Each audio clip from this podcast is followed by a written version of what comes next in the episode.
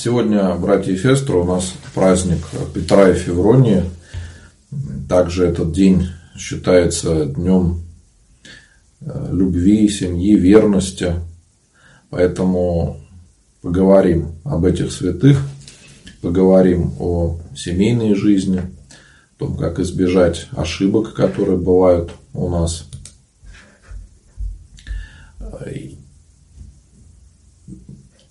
Сведения о Петре и Февроне происходят из повести о Петре и Февроне Муромских. Это один из памятников древнерусской литературы XVI века, составлена была в связи с канонизацией Петра и Февронии по просьбе митрополита Макария.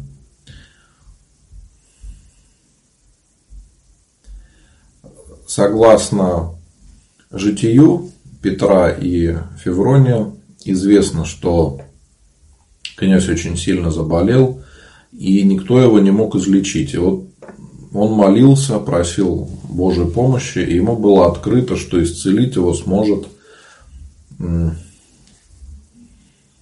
Феврония, простая девушка, крестьянка. И э, действительно так получилось, что Петр познакомился с этой девушкой, и э, действительно она молилась за него, да, и с Божьей помощью получилось чудо исцеления. Когда он исцелился, то женился на Февроне, и поскольку он был сам князем, а Феврония была простой девушкой, крестьянкой, то было много людей, которые возмущались, э, были против этого. И э, была очень сложная ситуация с тем, что бояре устроили смуту, решили выгнать из Мурома князя, за то, что он женился на какой-то простой женщине. И действительно, князь вместе со своей женой э, покинул город. Э, то есть, несмотря на такую ситуацию, можно сказать, оставил все для того, чтобы э, быть рядом со своей женой. Смута это продолжилась, так она и не прекращалась, беспокойства какие-то были, и люди в итоге попросили, чтобы князь все-таки вернулся обратно и правил э, в Муроме. И действительно они вернулись, со временем полюбили их э, местные жители. Уже в преклонном возрасте э, Петр и Феврония приняли монашеский постриг с именами Давид и Ефросиния. Ну и по преданию они умерли в один день и похоронены были даже в одном гробу. Есть еще такое, такой интересный вопрос, который задают периодически, да, а были ли дети у святых? В общем-то, житие у них не очень большое, немного фактов мы можем узнать о их жизни.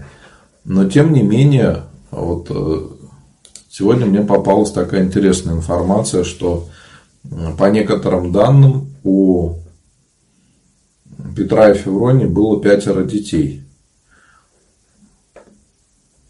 Для многих, может быть, это даже будет э, как-то неожиданно, да, что почему-то об этом не говорится, но есть э, вот такие еще интересные данные. Святые для нас всегда являются примером того, как и нам надо жить, э, в том числе примером и семейной жизни.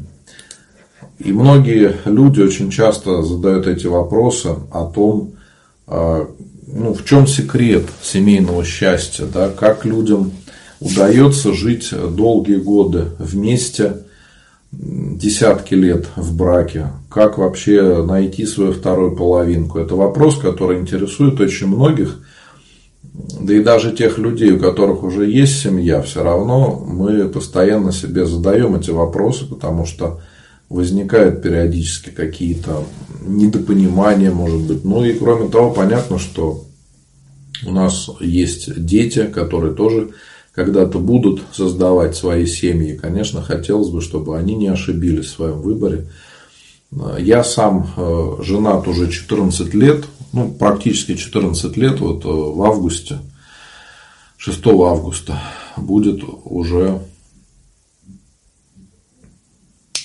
14 э, лет, как я в браке. Это, может быть, не сильно много, но какой-никакой опыт уже имею. Да? И, кроме того, э, как священник я исповедую людей, когда разговариваю со многими, то ну, вижу э, жизнь многих-многих людей. Это тоже опыт. Задаю вопросы периодически для того, чтобы понять, как люди живут, как они решения принимают – как они избегают каких-то ошибок. Вот сегодня я уже в храме говорил проповедь на эту тему о семейной жизни, э, о том, почему Петр Феврония для нас хорошим примером является. И э, в ближайшее время эта проповедь будет опубликована на моем YouTube-канале и в моих группах «Позитивный батюшка». Но сегодня я хотел бы с вами более расширенно, может быть, поговорить на эту тему, потому что вопрос этот задают очень часто. Многих он беспокоит, многие интересуются. Э, в первую очередь, нам надо понять, что в сегодняшней жизни современной создать счастливую семью можно только при одном условии, если и муж, и жена верят в Бога и понимают, что такое настоящая семья. А то, о чем говорил Иисус Христос, было актуально 2000 лет назад и точно так же актуально сегодня, потому что человеческая природа, она не меняется. И то, к чему нас призывал Спаситель, это настолько же важно, как и сейчас, э, по сравнению даже с теми временами, когда Иисус Христос приходил на землю. Но нас пытаются переубедить. Нам пытаются сказать, что все это уже устарело, что вот эти так называемые традиционные ценности уже устарели, что надо жить по-другому. И вот это большая ошибка. Те люди, которые пытаются жить по-другому, зачастую они несчастны, потому что другой какой-то образ жизни, он основан на каких-то греховных мотивах, на греховных эмоциях, и никогда еще грех не делал человека счастливым. Грех всегда человека делает зависимым от чего-то. И, можно сказать, начинает им манипулировать. То есть человек становится зависим от греха. И те люди, которые э, пытаются, так скажем, своей жизнью подтвердить, что вот э, не нужна семья, можно как-то вообще по-другому жить, это заканчивается всегда плохо. Я еще не видел каких-то других примеров. Конечно, когда человек молод, то, может быть, ему кажется, что здорово там жить без семьи, когда у тебя и детей нету, и жены нету, никакой ответственности, да, можно там делать все, что хочешь, так здорово. Но проходит время, и у человека зачастую мнение меняется. А если не меняется, то очень часто это оканчивается вот так, ну, довольно грустно, когда человек остается один просто в конце своей жизни. И вот как я сказал, первое, что я считаю самым важным для создания а, настоящей семьи православной, это то, чтобы и муж, и жена были людьми верующими и понимали, что такое семья, чтобы у них было одинаковое отношение к этому. Потому что очень часто отношения бывают разные. И, допустим, жена хочет детей, заботливого мужа, а он хочет лежать на диване, пить пиво, и чтобы жена вокруг него бегала и там обо всем заботилась. Да, к сожалению, у нас это часто такой сценарий встречается. Разумеется, это ведет к непониманию и проблемам. Из-за чего? Из-за того, что у людей разное представление о семейной жизни. Об этом надо договориться сразу, чтобы понимать, э, что хочет э, ваш любимый человек. Очень часто бывает разочарование, когда мужчина, допустим, вообще говорит, я не хочу жениться, там паспорт не хочу пачкать или что-то еще, там какие-то придумывает себе оправдание, что вот я не хочу жениться, я согласен там жить с тобой как с женой, а вот жениться я не буду. Это говорит о том, что мужчина пытается использовать женщину и нету никакой любви. То есть это такое потребительское отношение. Потому что ну, в природе мужчина заложено. Если он любит женщину, он наоборот захочет показать всем остальным, что это именно его женщина, а, он ее любит, а это его дети, а не чьи-то другие. И когда мужчина избегает этой ответственности, то значит у него нет никаких серьезных намерений. Он пытается себе оставить так скажем, какие-то обходные, отходные пути, чтобы можно было в любой момент все бросить и уехать, да, как, к сожалению, иногда случается. И вот, опять же, такие отношения, э, я говорю прежде всего о гражданском браке, который не зарегистрирован, да, то и с точки зрения церкви это просто греховное, блудное сожительство, это не семья. Даже если там есть дети, но это все равно не семья, это блуд. А, и мне очень жаль женщин, которые надеются наивно, что вот все изменится, что вот мы так поживем, поживем, и все будет хорошо. К сожалению, статистика говорит о том, что если у мужчины изначально нет желания жениться, то оно потом уже и не появляется. Редко такое бывает, чтобы это было по-другому. Поэтому вот все какие-то попытки что-то как-то обхитрить или что-то сделать основанным на грехе, к счастью, тоже не приводит. Вот бывают такие случаи, я уже как-то рассказывал, да, что женщина, говорят, можно помолиться. Я всегда теперь спрашиваю, о чем человек хочет помолиться. Потому что иногда женщина пишет, вы знаете, вот мне надо помолиться, у меня есть любовник, и он не хочет уходить из семьи. Я хочу, чтобы он ушел, от своей старой жены и женился на мне. Вот мы тогда будем счастливы. Скажите, кому помолиться. Разумеется, я не благословляю никогда э, молиться на в таких случаях, потому что это является страшным грехом. Но некоторые, к сожалению, думают, что можно Э, добиться счастья за счет несчастья другого человека. Такого не бывает, потому что любой грех, он нам возвращается. Если мы кого-то обманули, кого-то мы там предали, то проходит время, и нам очень часто это все возвращается. Потому что есть определенные законы духовной жизни, которые никто не отменял, и если даже мы о них не знаем, то это не, не говорит о том, что они не работают. Просто иногда нам кажется, что они работают чуть позже, чем мы бы хотели. И вот еще один момент, о котором мне бы хотелось сказать, да, это у нас должно быть реальное понимание того, что мы живем с живым человеком, хотим создать семью с живым человеком, не с каким-то вымышленным персонажем, потому что очень часто и мужчины, и женщины не могут найти свою вторую половинку, потому что у них очень завышенные требования, и они выдумают себе кого-то, вот как говорят там, да, женщины там ждут принца на белом коне. Но действительно, когда начинаешь вот так разговаривать со многими людьми, то видишь, что они что-то себе придумали, но этого в природе не существует, этого ну, не может быть такого. Да? А из-за этого люди гоняются за тем, чего нет в природе. И, конечно, человек всегда разочаруется и не сможет никогда создать свою семью. Поэтому надо понимать, что идеальных людей не бывает. Мы все с вами люди грешные. Святых нету. И если даже мы найдем себе любимого человека, да, с которым мы захотим создать семью, надо понимать, что будут какие-то недостатки. И у нас они есть. Мы с вами не идеальные. Я думаю, мало кто сможет сказать, да, что я идеален, у меня там все прекрасно, я уже от грехов избавился, и вот все замечательно. Это, конечно, если человек так говорит, то это большая гордость, во-первых. Ну, и вот ошибка такая бывает, что мы придумываем себе что-то, а наша жизнь не соответствует тому, что мы придумали. И в итоге мы разочаровываемся. Разочаровываемся в людях, разочаровываемся в отношениях. Но эта проблема не в людях, это в нас. Если мы будем адекватно понимать, что происходит, то у нас не будет никакого разочарования. Понимаете?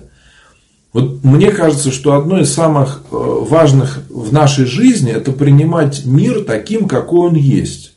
Понимать, что и хорошие есть люди, и плохие. Есть и счастливые семьи, да, и э, разные совершенно бывают ситуации. У нас э, бывает такая проблема, когда мы зацикливаемся в каких-то своих представлениях о мире, что должно быть вот так, вот так и вот так. А потом когда эти представления разрушаются, мы начинаем очень сильно унывать, очень сильно расстраиваться. Для того, чтобы нам стать счастливыми, надо, чтобы то, что мы думаем о жизни, соответствовало тому, что есть. И желательно, чтобы мы поменьше требовали. Не требовать, а благодарить. Когда мы Бога начинаем благодарить, Он нам дает гораздо больше, чем когда мы ходили и требовали что-то. Вот точно так же в семейной жизни, когда мы понимаем, что человек, наша вторая половинка, он ну, не святой, грешный, да, со своими какими-то недостатками. Значит, где-то надо договариваться, искать какие-то компромиссы, э, больше прощать. Если бы э, люди могли искренне друг друга прощать, особенно какие-то мелкие обиды, то, наверное, многих разводов даже не было бы. Потому что опять же, вот по своему опыту могу сказать, что иногда люди мне говорят, что вот были молодые, по глупости развелись. Из-за какой-то глупости там, не знаю, кто-то там э, зубную пасту не закручивал или что-то еще, да, вот э, даже такие мелочи. И люди не могут вот какую-то мелочь простить друг другу, из-за этого семьи бывает распадаются. А, и это на самом деле страшнейшая проблема, то что мы не умеем уступать, не умеем прощать, из-за этого возникает большинство наших конфликтов. Если мы научимся прощать, то многих проблем у нас уже не будет. А, кроме того, очень важно, чтобы муж и жена общались друг с другом. Общались вдвоем. Без родителей, без подруг, без каких-то друзей, советчиков, потому что эти люди, они очень часто, э, имея свой неудачный опыт, они проецируют это на вас и пытаются вас убедить, что нельзя быть вообще нормальной семьей, надо жить вот очень плохо, да, э, как они живут. И когда э, в семью влезают какие-то еще люди, там мамы, бабушки или там еще какие-то родственники или друзья, то они очень часто разрушают семью и потом говорят, вот мы же тебе говорили, что так будет, вот, вот, вот так вот и есть.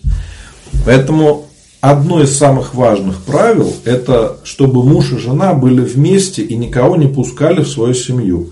Если так получается, что молодая семья живет с родителями, то желательно это как можно быстрее прекратить, чтобы семья жила отдельно. Чтобы муж и жена жили отдельно. А, я понимаю, что это для многих может быть тяжело, но это очень важно. Когда появляется своя квартира, пусть даже съемная, да, то а, муж и жена уже могут обустраивать как-то свой быт, не завися там от кого-то и не слушая упреки, что они там опять что-то не так сделали. То есть это очень важный момент, который многие недооценивают что должна быть определенная свобода, чтобы семья сама решала, что и как делать. Бывает так, да, что родители манипулируют, допустим, говорят, вот мы вам купили квартиру, мы вам купили машину, значит, вы нас должны слушать, вы должны делать, как мы вам скажем, да, такое тоже бывает. Очень важно, чтобы люди друг с другом разговаривали. Когда муж и жена друг с другом разговаривают и у них нету никаких секретов друг от друга, то есть, ну не нравится тебе что-то, возьми, скажи. А, и договариваются об этом сразу. Вот могу поделиться, да, что когда я еще был совсем молодым человеком, когда еще только дружил со своей будущей женой, мы договорились, что всегда будем с друг другом искренне и обо всем будем говорить. Не ходить там, не думать, ничего себе не накручивать, не надумывать, а взять и поговорить, решить какую-то проблему. И это а, во многих ситуациях нам очень помогало избежать многого. Потому что не копятся какие-то обиды, недоговорки, что-то еще. Взяли, поговорили спокойно, да, и все. и решаем вопрос, ищем какой-то компромисс или что-то еще. То есть мы договариваемся. Это, казалось бы, такая простая вещь, но почему-то многие люди этого не делают. Из-за этого возникает огромное количество семейных конфликтов, скандалов, потому что мы не разговариваем друг с другом. А надо обсуждать абсолютно все моменты, которые могут быть для нас важными. Понимаете? А, особенно, конечно, это касается финансов. Вот еще такой момент, который хотелось бы да, коснуться, что одна из самых частых причин, причин разводов – это нехватка денег. Да? Для того, чтобы этого избежать, надо, чтобы муж и жена вместе понимали, что они хотят получить. То есть, э, как они хотят жить. Если они хотят жить хорошо, или должен один кто-то хорошо зарабатывать для этого, получать большой доход, да? или вместе должны трудиться и работать.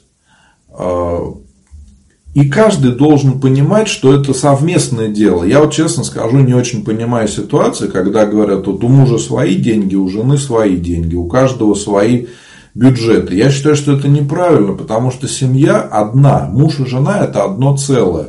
И они вместе должны решать, а, что делать. Вот появилась какая-то копеечка, что делать? Съездить на море, прокутить все эти деньги, да? Или, может быть, лучше дома что-то сделать, потому что семья дома находится много времени. Или еще что-то.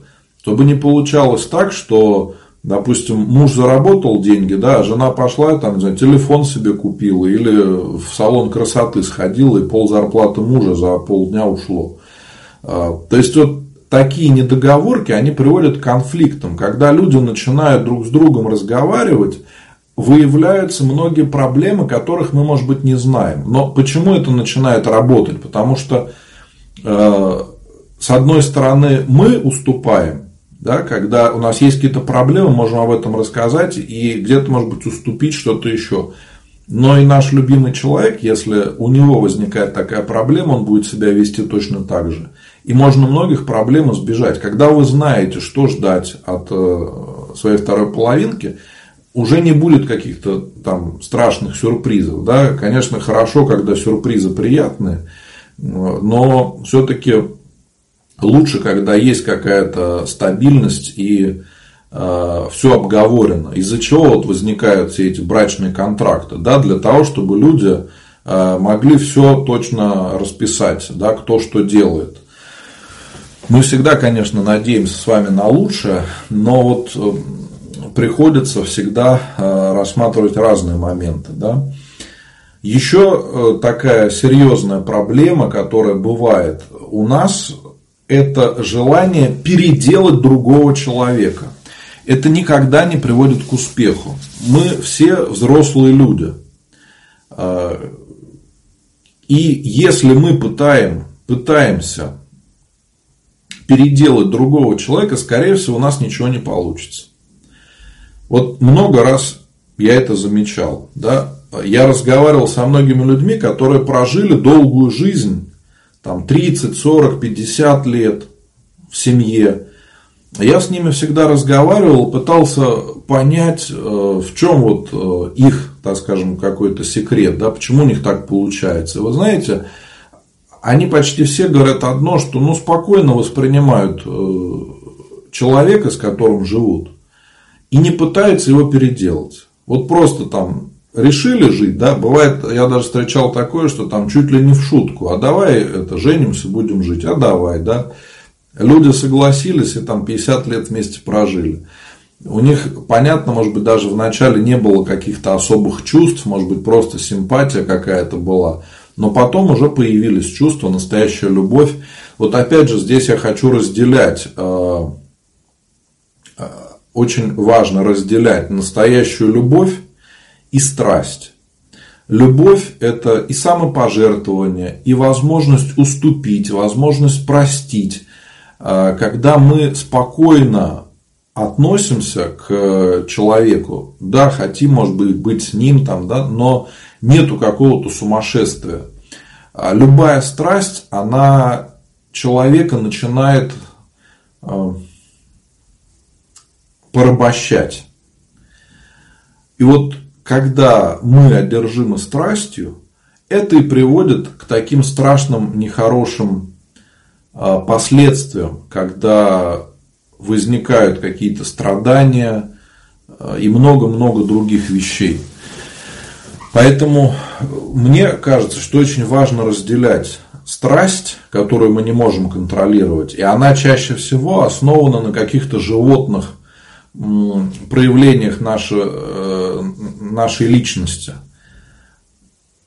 Когда человек любит, то даже какие-то супружеские отношения, они отходят на второй план, потому что людям просто может быть хорошо находиться вместе, не только э, э, ночевать вместе, так скажем, да, но и вместе молиться, вместе храм, в храм ходить или еще что-то делать. То есть это нормальная жизнь. И самое главное, что у человека возникает э, ощущение другой жизни совершенно, что он уже не один решает свои проблемы, живет э, и с Богом каждый день, да, и с любимым человеком, которого послал Господь.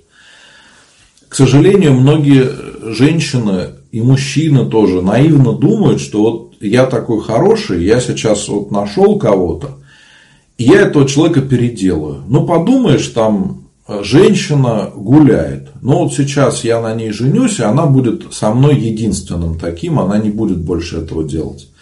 Ничего подобного, к сожалению, бывает так, что все продолжается. Или женщина встречает мужчину, она знает, что он пьет, и думает, ну ничего страшного, сейчас вот я такая хорошая, буду там все делать, да, и он перестанет пить к сожалению, не получается.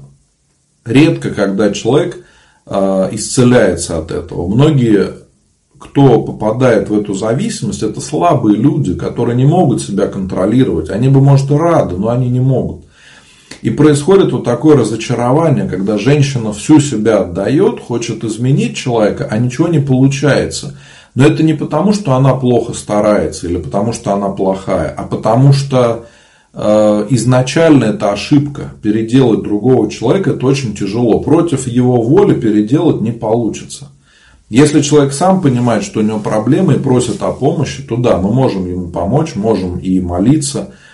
Но против воли человека переделать кого-то практически невозможно. Мы тратим огромное количество сил, и это приводит к нехорошим проблемам. Но и еще э, такая ошибка, которая бывает которую я часто встречаю, когда люди постоянно высказывают претензии друг другу, как еще говорят, пилить начинают. Да, вот действительно это плохо, когда э, претензии высказываются регулярно. Ну, понятно, иногда можно что-то сказать, да, что что-то не так, но когда они постоянно идут, то тут желание не улучшить ситуацию, а сделать больно человеку. Здесь совершенно другая мотивация. К сожалению, это тоже рано или поздно приводит к каким-то негативным последствиям, да, там разные по степени. Но это опять же идет из нашей проблемы, что мы не можем принять человека таким, какой он есть, и пытаемся что-то а, поменять, да, зачастую не думая о последствиях. Ну вот это, наверное, самые такие важные пункты, которыми хотелось бы с вами поделиться – Здесь я вижу, задавали вопрос э, о измене. Да, измена это всегда страшное испытание для семьи. Можно сказать, это предательство. Я всегда за то, чтобы прощать и сохранять семью. Развод это крайняя степень уже, когда изменить ничего нельзя. То есть, если человек понимает, что он ошибся, он просит прощения, действительно хочет попробовать еще, то надо дать ему шанс. И очень часто получается, что после таких испытаний семья становится еще крепче, когда люди могут друг друга простить и потом еще живут долгое время. Я встречал много таких случаев в своей пасторской практике, когда люди переживали предательство, и тем не менее они могли жить вместе. Но бывает так, что человек простить может, но вот жить с этим не может больше. И в таком случае семья распадается. Э, измена – это единственная причина, которая является допустимой для развода. Если кто-то изменил да, из супругов, то тот, кого предали, может подать на развод. Но опять же, я говорю, что это самая крайняя мера, когда уже изменить ничего нельзя. Потому что семья – это ведь не просто э, там, муж и жена, да, там и родственники становятся родственниками друг другу, и дети зачастую есть, и много-много вот таких Э, переплетений, когда действительно за много лет э, муж и жена становятся одним целым. И, так скажем, разрушить это, это всегда трагедия со всех э, точек зрения. И для семейного бюджета это катастрофа, да, и для психического здоровья, и зачастую для здоровья вообще физического, потому что такие переживания, они приводят очень часто к каким-то страшным последствиям. Другой вопрос, конечно, когда уже изменить что-то невозможно, если, допустим, человек, мы знаем уже, что он психически болен. Бывает так, что алкоголик уже себя не контролирует и, допустим, может кидаться в драку на жену, на детей, когда просто уже существует э, риск для жизни матери и ребенка. И вот здесь уже надо подумать, как быть. Э, возможно, что продолжать такие семейные отношения, это просто может быть опасно для жизни, может закончиться трагедией. И, к сожалению, у нас такие случаи есть. Я не понимаю, честно, батюшек, которые э, начинают женщине говорить, что это твой крест, ты должна терпеть, да, и все, и все вот смиряться. И в итоге э, калечат просто жизни людей такими необдуманными советами. Поэтому я не, не призываю, еще раз говорю, сразу, что надо вот все рубить. Я всегда до того, до, как бы за то, чтобы все-таки сохранить семью и попробовать спасти человека. Иногда это удается, иногда действительно это с Божьей помощью получается. Ну и, конечно, такой вопрос еще очень важный, который я озвучил, да, о том, как же нам создать семью. Я считаю, что без Божьей помощи это невозможно. Если мы будем молиться искренне Господу, просить Его о помощи, то по нашей вере Господь нам дает. Но если мы не полагаемся на волю Божию, а пытаемся свою волю как-то проявлять очень сильно, то мы просто можем ошибиться очень сильно. Если мы будем не сердцем думать, да, не к Богу обращаться, а, будем основываться на своих каких-то там инстинктах, так скажем, это очень часто приводит э, к трагедиям. И, как вы знаете, у нас процент разводов сейчас стал гораздо выше. Если раньше это было, кажется, 50 на 50, то сейчас, если не ошибаюсь, уже 70 на 30. То есть, из 10 браков 7 распадается. Это страшные цифры. Мне кажется, это наследие прошлого, то, что у нас уже сейчас появилась такая проблема, что э, мужчин воспитывают одинокие женщины. И мужчине неоткуда брать пример мужского поведения зачастую, потому что в школе его женщины воспитывают, да, в детском саду, в институт идет там опять женщины одни преподаватели, и зачастую, к сожалению, это приводит к тому, что а с кого взять хороший пример. И вот это приводит а, к таким грустным последствиям. Но нам надо все-таки думать более приземленно. Когда мы начинаем об этом вот рассуждать, то иногда кто-то начинает унывать и говорит, да ну все уже, ничего не получится, все уже, надо забыть, все, все уже, э, ничего не получится. Да? Я людям всегда говорю, не надо так говорить. Зачем вы закрываете себе возможности? Для Бога нет ничего невозможного. Может быть, вы себе что-то надумали, а у Бога другие планы совершенно на ваш счет. Да? И надо чтобы была возможность Богу нам помочь. Если мы будем вот себе говорить, так, вот, вот это может быть, а вот это не может, все, по-другому никак, ну так и будет. Но если мы будем жить с вами как дети, веря в то, что для Бога нет ничего невозможного, Господь может сотворить для нас любое чудо, то все получится. Понимаете? Только эта вера должна быть очень крепкая. Вот как апостол Петр ходил по воде. Пока он верил, он шел по воде. Как только начал сомневаться, он начал тонуть. Вот должно быть именно так. Такое должно быть отношение. Тогда Господь нам действительно может помочь. И если у человека есть желание создать семью и стать счастливым, то это возможно. Тут нету каких-либо ограничений, понимаете? То есть кто-то там начинает говорить, что вот, все уже не получится. Я вам говорю, это полная ерунда, поверьте. Я общаюсь сейчас с очень большим количеством людей. Кто-то пишет мне в личные сообщения, у нас есть чат в WhatsApp, где общаются подписчицы, да, ну и вообще сейчас очень много людей мне пишут, и я так получается, что слежу за жизнями многих людей, да, и могу сказать вот несколько случаев из моей пасторской практики, да, вот э, не раз уже были такие ситуации, когда женщинам удавалось выйти замуж, причем за хороших мужчин и создать хорошую семью православную. Одна у меня знакомая была прихожанка, которая говорила, что вот все, я уж там бабка, да, ей что-то 38 или 40 лет, то есть она говорит, все, я уже старая, там, да, я говорю, ну зачем ты так говоришь? помолись, говорят, там уже Господь решит как надо. Ну вот в итоге она вышла замуж. В этом году венчалась она с, с мужчиной. Да? То есть такой вот хороший пример.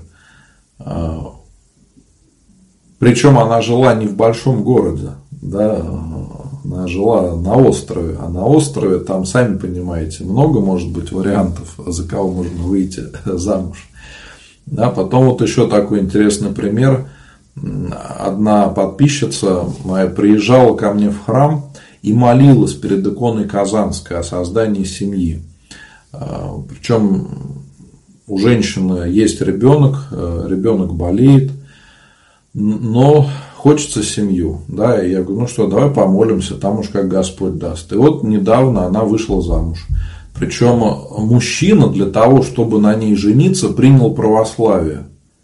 Он был мусульманином, но ради того, чтобы на ней жениться, он принял православие, переехал в Россию, и вот еще появилась одна православная семья. Понимаете, вот это несколько таких случаев я вам рассказал, а их на самом деле гораздо больше. Э, люди мне периодически пишут и о детях, да, что кто-то там говорит, вот мы хотим ребенка, никак не получается. Я также говорю, не отчаивайтесь.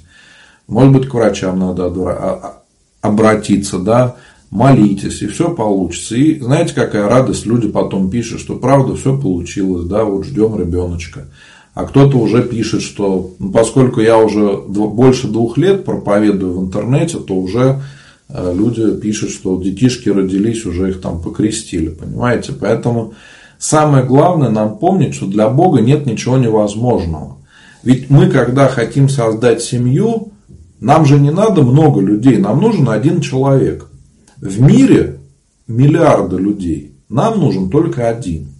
Но неужели э, для Бога это невозможно, найти того человека, который нам нужен? Но тут еще знаете, какой момент есть? Нам надо самим к этому быть готовыми. Я знаю людей, которые чего-то хотят, но не хотят для этого что-то делать. Не хотят что-то менять в своей жизни. И иногда человеку прямо говоришь, вот если ты хочешь создать семью, то тебе надо поменять кое-что в своей жизни. Я зачастую человеку начинаю прямо говорить, да, что надо поменять. Человек ничего не меняет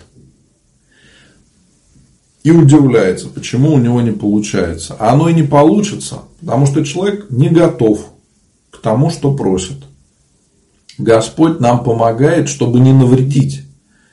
Иначе, если от этого будет вред, это будет неправильно, не спасительно для нашей души. Поэтому Господь нас оберегает, потому что очень часто так бывает, что если человек не готов к семейным отношениям, то Господь его от этого оберегает.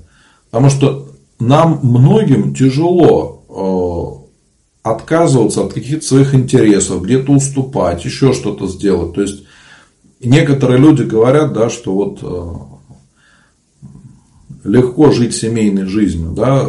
Большой вопрос, что легче, жить в монастыре одному всю жизнь провести, отвечать только за себя, или э, жить в семье, когда есть дети, есть жена и много других каких-то обязательств. Это тоже такой крест, но мы его можем нести с другим человеком, уже вместе спасаться. И не надо, конечно, никогда унывать из-за того, что наши родственники, может быть, не верят в Бога. Мы очень часто переживаем, как же так вот, да, человек не верит, может быть, в Бога и в храм не ходит. Но если мы будем за близких молиться, со временем они придут, поверьте. Я вот все э, видел э, такие хорошие примеры, когда люди молились за близких, и они рано или поздно приходили к Богу. Иногда ситуации совершенно какие-то ужасные. У меня, допустим, был знакомый монах, его родители были против, чтобы он поступал в семинарию, чтобы он шел в монастырь.